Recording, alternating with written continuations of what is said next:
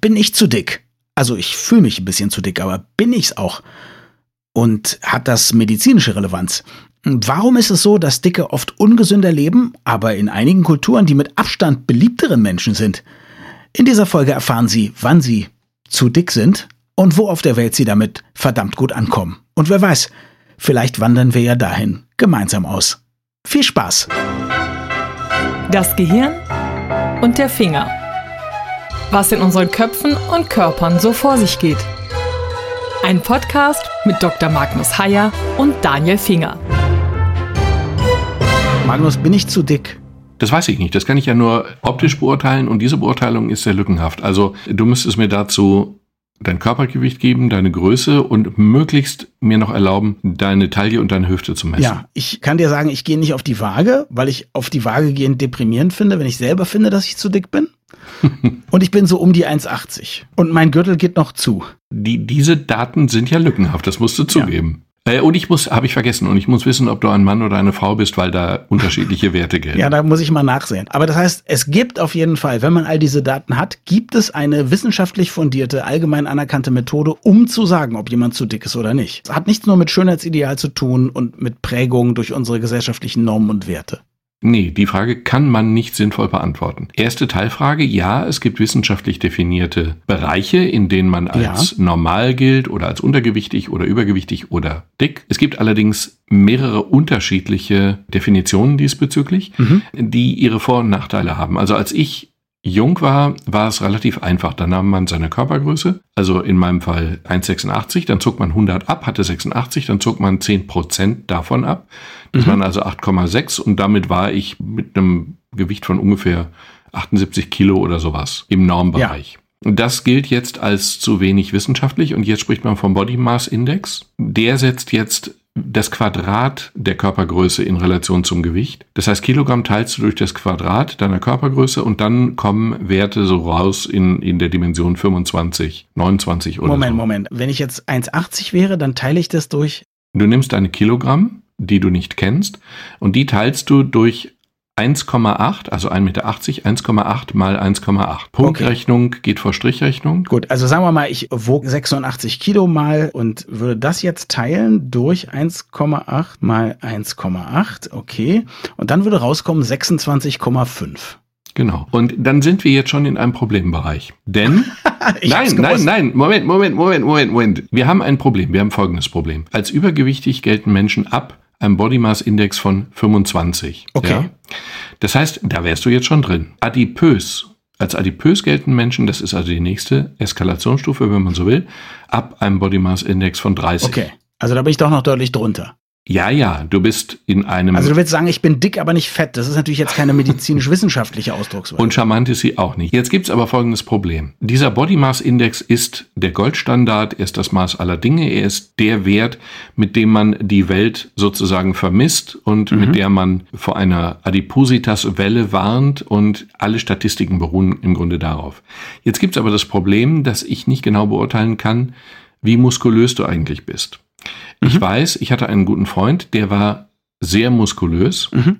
Und ich bin es eher nicht. Und der war, wenn man den Body Mass Index nahm, immer viel dicker als ich. Das ist aber eine in dem Zusammenhang relativ schwachsinnige Größe oder ein schwachsinniger Vergleich, weil der schlicht und einfach viel Muskeln hat. Und das Problem beim Dicksein ist ja nicht, wie schwer du bist. Das Problem ist schlicht und einfach, wie viel Fett du hast. Mhm. Also da, wo es problematisch wird, da, wo es gesundheitlich problematisch wird. Wir reden jetzt nicht über die Optik, das können wir noch, aber da, wo es gesundheitlich problematisch wird, das ist das Fett.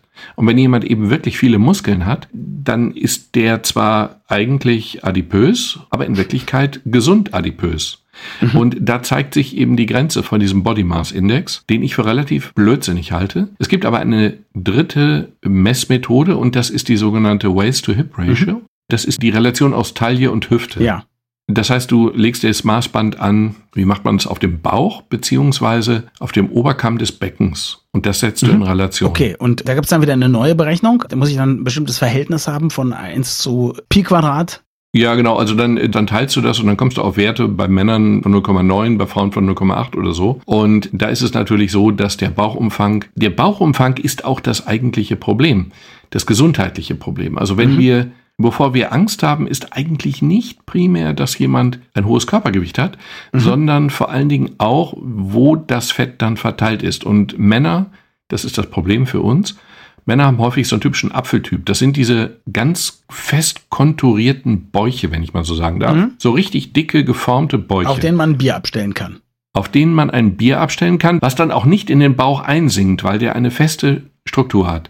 Und genau diese nett aus anzusehenden Apfeltypen sind ein gesundheitliches Problem, weil dieses Fett im Bauchraum ein gesundheitliches Problem ist. Okay, das habe ich gar nicht. Also bei mir verteilt sich das Fett extrem gut. Wenn ich zunehme, nehme ich überall zu, an Beinen, am Hintern und so weiter und so fort. Das heißt, ich bin hässlich, aber es ist gesundheitlich auf der guten Seite? Genau, ein dicker Hintern, der ja nun nicht als schön gilt, oder hm. naja, je nachdem, also mir fällt jetzt dieser Name Kardashian ein. Ich weiß aber gar nicht genau. Gut, die hat sich ja auch den Hintern von zwei Walfischen transplantieren lassen. Das ist nochmal was anderes. Aber da, ja. Da stellt sich jetzt übrigens auch interessanterweise die Frage, die hat das doch mit Fett machen lassen, oder? Ich glaube ja. Also ich glaube, es ist das, was man Brazilian Buttlift nennt, aber ich bin dafür kein Experte. Aber es ist eine spannende Frage, ob dieses Fett jetzt nicht dann auch, zwar transplantiert und wie auch immer, aber nicht dann auch am Ende ein gesundheitliches, ein mhm. Stoffwechselproblem haben könnte. Ich möchte eine andere spannende Frage dir stellen. Und zwar hast du jetzt ja verschiedene Methoden gesagt, mit denen man früher oder auch heute gibt es verschiedene Methoden jetzt zu berechnen, ob man übergewichtig ist oder nicht. Mhm. Und dann gibt es eben zwei Stufen. Das eine ist übergewichtig, das andere ist dann schon adipös und so weiter.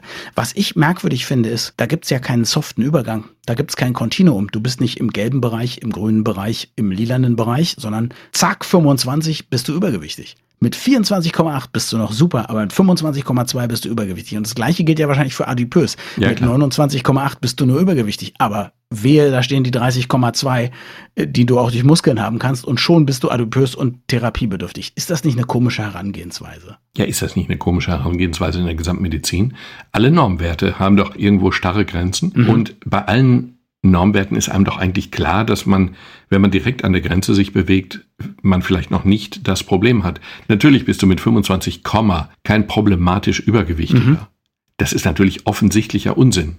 Aber man muss natürlich irgendwie, um Statistiken zu erstellen, irgendwelche Grenzen ziehen, um dann eben zu sagen, weltweit sind da und da die meisten adipösen, also wirklich fettleibigen Menschen und in den und den Ländern weniger. Und um auch eine mögliche Adipositas-Epidemie zu verstehen, muss man diese Grenzen ziehen. Aber natürlich Klar. sind die Grenzen fast willkürlich. Ich, ich habe natürlich ein ganz anderes Problem. Ich persönlich, ich halte mich natürlich für auf jeden Fall, was heißt übergewichtig? Medizinisch habe ich noch keine Folgen gemerkt, ja? Ist ja klar. Ich war auch viel übergewichtiger und habe abgenommen. Das ist natürlich auch super. Und über Diäten werden wir zu einem anderen Zeitpunkt sprechen. Mhm. Aber ich fühle mich natürlich auch schon mit ein paar Kilo zu fühlen nicht gut. Und das liegt natürlich auch an der Gesellschaft, in der wir leben und an diesen furchtbar fitten Leuten, mit denen ich befreundet bin, die auf Facebook immer posten, wie viele Workouts sie gemacht haben und wie viele Kilometer sie gelaufen sind und so. Gibt es eine vernünftige Studie, die mal sagt, wie viel viel diese Gram und diese Sorge über mein Gewicht vielleicht meiner Gesundheit antut, im Gegensatz zu den zwei, drei Kilo zu viel, die ich möglicherweise wirklich habe.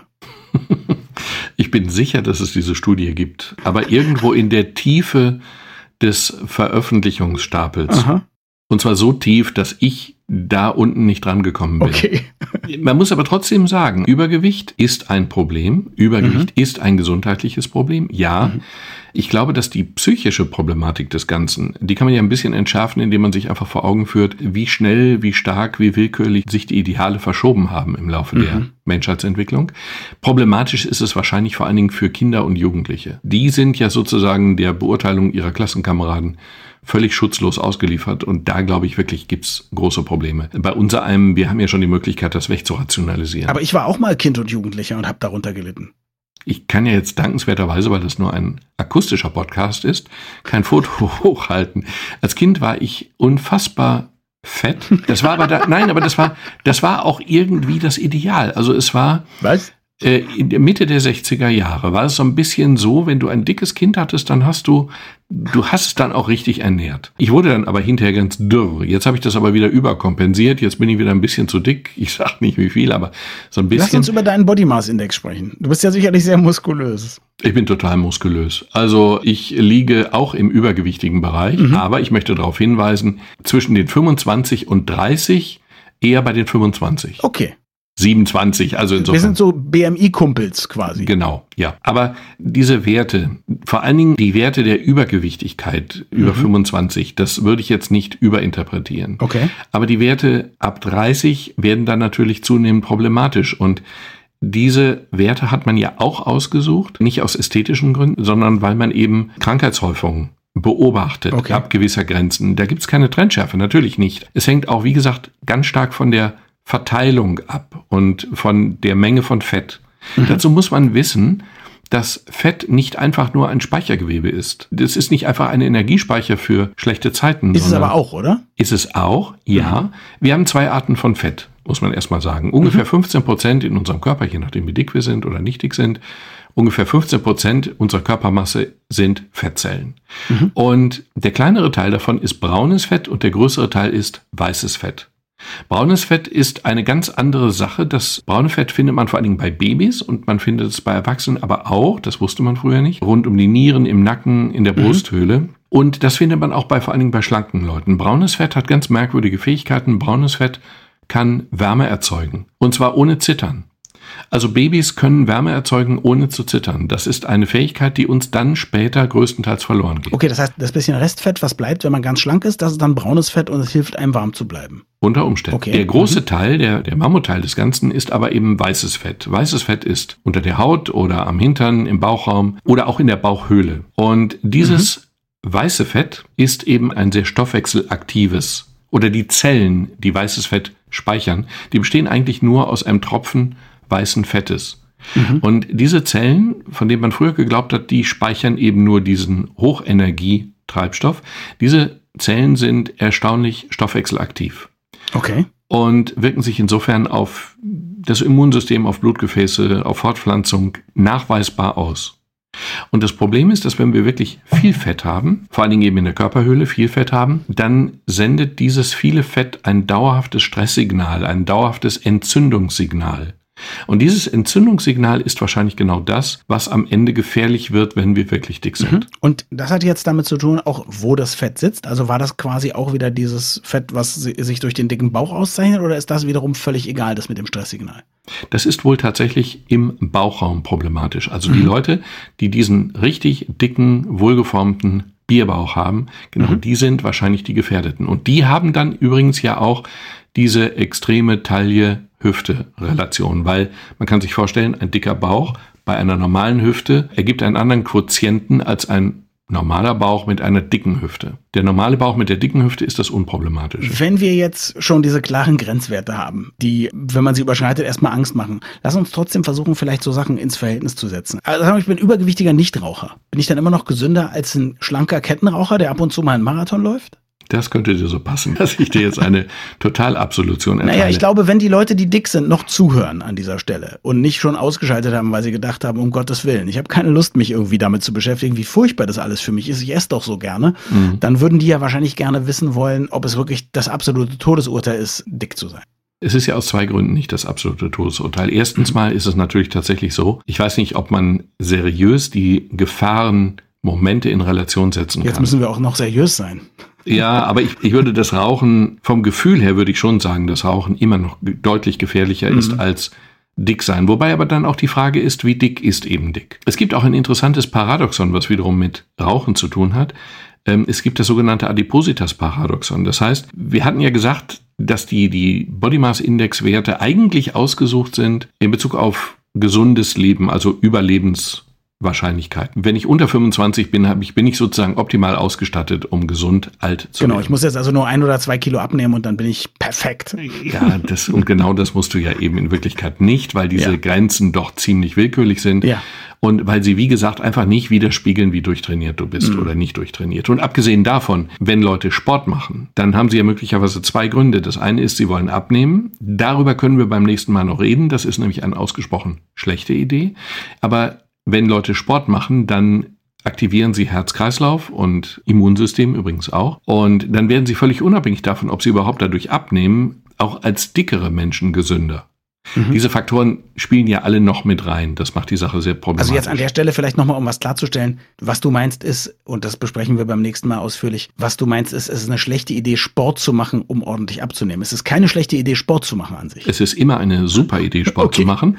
Ich will nur sagen, auch wenn die Leute das Gefühl haben, bringt alles nichts, ich nehme nicht ab, mhm. dann ist es trotzdem der richtige Weg, Weil Sport, auch wenn ich überhaupt nicht abnehme, auch wenn ich dick bin, wenn ich regelmäßig Sport mache, ist das schon die Dreiviertel einer Lebensversicherung. Mhm. Auch wenn ich es nicht schaffe, Gewicht zu verlieren. Sport ist auf jeden Fall eine gute Idee. Mhm. Interessant ist aber, was ich sagen wollte, ich habe dann irgendwann im Studium gelernt, dass wir bei älteren Menschen zumal ein leichtes Übergewicht eigentlich ganz gerne haben, weil das leichte Übergewicht den Körper resistenter macht gegen mhm. bestimmte Krankheiten zum Beispiel. Also wie heißt jetzt wir Ärzte in dem Fall? Ja, und es gibt das sogenannte Adipositas-Paradoxon. Das heißt, eigentlich sieht es so aus, dass Menschen mit einem eigentlich etwas zu hohen Body Mass Index zumindest teilweise langlebiger sind oder erstaunlich langlebig sind. Aha. Da kommt aber ein, jetzt die Merkwürdigkeit hinzu, wenn jetzt jemand starker Raucher ist, dann senkt ja das Rauchen das Gewicht auf Wegen, die ich bis heute nicht verstanden habe und verkürzt aber auch das Leben. Das heißt also, da werden Leute dünner, werden scheinbar gesünder vom Body Mass Index und sind hinterher trotzdem tot. Also es kommt, willst du darauf sagen, ganz stark darauf an, wenn man schlank ist, warum man schlank ist. Äh, genau. Wenn es wegen Heroin oder Nikotin genau. ist, dann ist es nicht unbedingt ein gutes Zeichen. Genau. Und wenn es wegen einer Krebserkrankung ist, was ja eben auch eine mhm. mögliche mhm. Ursache ist, dann ist es natürlich ganz offensichtlich auch nicht gesund. Das heißt also, wenn man nur auf die Gewichtswerte schaut und dann die Überlebensraten nimmt, dann kommen einige Faktoren mit rein, die das Ganze sozusagen ins Lächerliche ziehen. Trotzdem ist natürlich grundsätzlich die Aussage richtig. Starkes Übergewicht, extremes Übergewicht wirkt sich massiv auf verschiedenste Bereiche oder vor allen Dingen auf den Stoffwechsel aus und ist damit durchaus lebensverkürzend. Wenn ich richtig informiert bin, dann ist die gängige Theorie, warum wir auch so leicht zunehmen, dass wir eigentlich evolutionär betrachtet bis vor, sagen wir mal, ein paar tausend Jahren mussten wir sehr, sehr viel körperlich uns anstrengen, bis wir überhaupt was zu essen gefunden haben. Also den ganzen Tag irgendwelche komischen Beeren und Pilze sammeln oder auf die Jagd gehen und uns dabei auch richtig anstrengen, damit wir das Mammut zu Fall bringen und nicht das Mammut uns. Jetzt ist es aber so, ich gehe in den Supermarkt oder ich kann mir es sogar liefern lassen und kann alles essen, was das Herz begehrt. Und Zucker ist dann auch noch ein Stoff, auf den mein Gehirn sehr gut reagiert, weil es denkt, oh super, ich brauche ganz viel Energie und dann nehme ich so viel mehr Energie zu mir, als ich abbauen kann. Kriegen wir das irgendwann in den Griff? Also sprich, könnte die Evolution nochmal zuschlagen und irgendwann verbrennen wir einfach so viel mehr, dass wir schlank bleiben, obwohl wir uns dumm und dusselig fressen? Das glaube ich nicht. Wie sollten wir das tun? Unser Hauptproblem war immer nicht zu verhungern. Ja. Unser Hauptproblem war nie zu dick zu sein, also in mhm. den letzten 50.000 Jahren unserer Evolution. Mhm. Und insofern ist im Gehirn ganz fest verdrahtet die Aussage, wenn ich was zu essen habe, dann esse ich, schlicht und einfach, um ein Depot anzulegen für Hungerzeiten. Mhm. Und es war ja auch immer so, dass die Leute im Winter gehungert haben. Insofern war ja ein, ein Depot, ein Fettdepot eine unglaublich gute Idee. Mhm. Und heute sagt man sich immer noch, wenn ich was zu essen habe, esse ich's und wenn es Schokolade ist, umso besser. Genau. Und es ist nicht so, so, dass uns Zucker schmeckt. Nein, wir haben dummerweise auch einen Fettrezeptor in der Zunge und oh. Fett schmeckt uns auch ausgesprochen gut. Fett enthält aber deutlich mehr Kalorien pro Gramm als Zucker oder Eiweiße und mhm. wir essen es halt gerne. Und hinzu kommt noch die Tatsache, dass wir einen gewissen einen Normwert haben und dass es uns offensichtlich gelingt, aber das ist vielleicht eher ein DE-Thema, dass es uns offensichtlich gelingt, diesen Normwert nach oben zu verschieben. Also wenn du einmal in deinem Leben von deinen bisherigen, was weiß ich, 70 Kilo auf 90 raufgegangen bist, fällt es dir unglaublich schwer, deinem Körper klarzumachen, dass 70 aber eigentlich das angestrebte Normalmaß ist. Dein Körper mhm. Justiert sich neu und er orientiert sich an den höheren, nicht an den niederen Werten. Und insofern denkt dein Körper, sobald du dann statt 90 nur noch 80 Kilo wiegst, eigentlich muss er die 90 wieder anstreben. Und das ist das Problem. Jetzt nehme ich an, Magnus, weil ich dich ja auch schon ein bisschen länger kenne, dir geht so wie mir eigentlich möchtest du auch total schlank sein.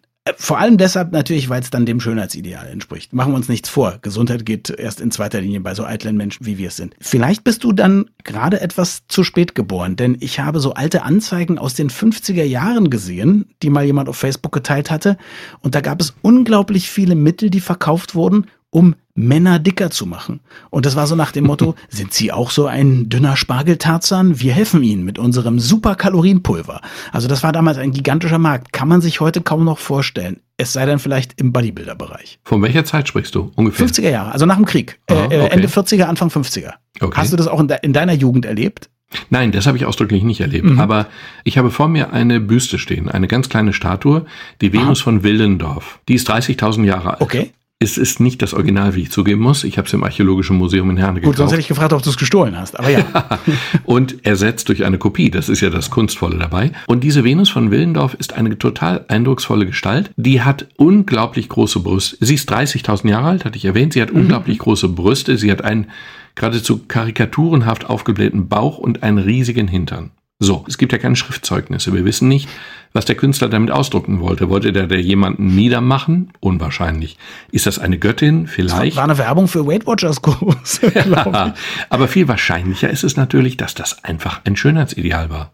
Dass Aha. das einfach eine unglaublich schöne Frau war. Mit mhm. ihren völlig übertriebenen Brüsten. Sie hat auch einen sehr hübsch geflochtenen Haarkranz. Interessanterweise hat sie kein Gesicht. Das mhm. schien nicht so wichtig. Ja, ich würde erstmal denken, es ist vor allem erstmal eine sehr mütterliche Figur. Ob es jetzt sexy sein sollte, da, da gehen meine Gedanken hin. Wenn ich das sagen darf, doch, sie ist sexy. Okay. Die Geschlechtsorgane sind, also das Gesicht fehlt, Aha. aber die Vagina fehlt sehr ausdrücklich nicht. Okay. Nein, und das Interessante ist, wenn du diese Figur siehst, dann erinnerst du dich an Bilder, die du vielleicht mal gesehen hast aus Mauretanien in Westafrika. Mhm. Da gibt es tatsächlich genau dieses Schönheitsideal, von dem ich ja nicht weiß, ob es damals vor 30.000 Jahren ein Schönheitsideal mhm. war. Ich vermute es nur. Und dort gibt es tatsächlich, das hat auch Gründe und arabischen Einfluss, dort gibt es tatsächlich das Ideal, junge Frauen einfach zu mästen und auf diese absurden Formen zu bringen. Also wirklich so zu mästen, dass sie einen wahnsinnig dicken Hintern und einen wahnsinnig dicken Bauch haben. Und dadurch erhöht man ihre Heiratschancen erheblich. Mhm. Das ist aber die Gegenwart. Das ist nicht vor 30.000 Jahren. Das ist quasi heute. Mhm. Die werden auch wirklich, man zeigt dadurch, dass man es sich leisten kann. Ähm, man empfiehlt uns ja irgendwie je nach Diät zweieinhalbtausend Kilokalorien pro Tag. Die nehmen, hat man ausgerechnet, 17.000 Kilokalorien pro Tag zu sich mhm. und werden dann unfassbar fett. Und das ist eben das Ideal in einigen Kulturen heute noch. Und dann kippte das völlig und irgendwann gab es dann in den 70er Jahren in England Twiggy wenn du dich erinnerst. Ja, Twiggy kenne ich aus, ich will nicht sagen aus dem Internet, auch aus der Presse. Klar, diese ganz kleine, unglaublich dünne Frau, kaum Brüste und so weiter und so fort. Ja. Genau. Und genau solche Frauen habe ich auch bei der Zeitschrift Brigitte kennengelernt, wo ich ein Jahr gearbeitet mhm. habe als Journalist im Rahmen der Ausbildung, war der Höhepunkt meiner Ausbildung. Haha. Okay. Mhm.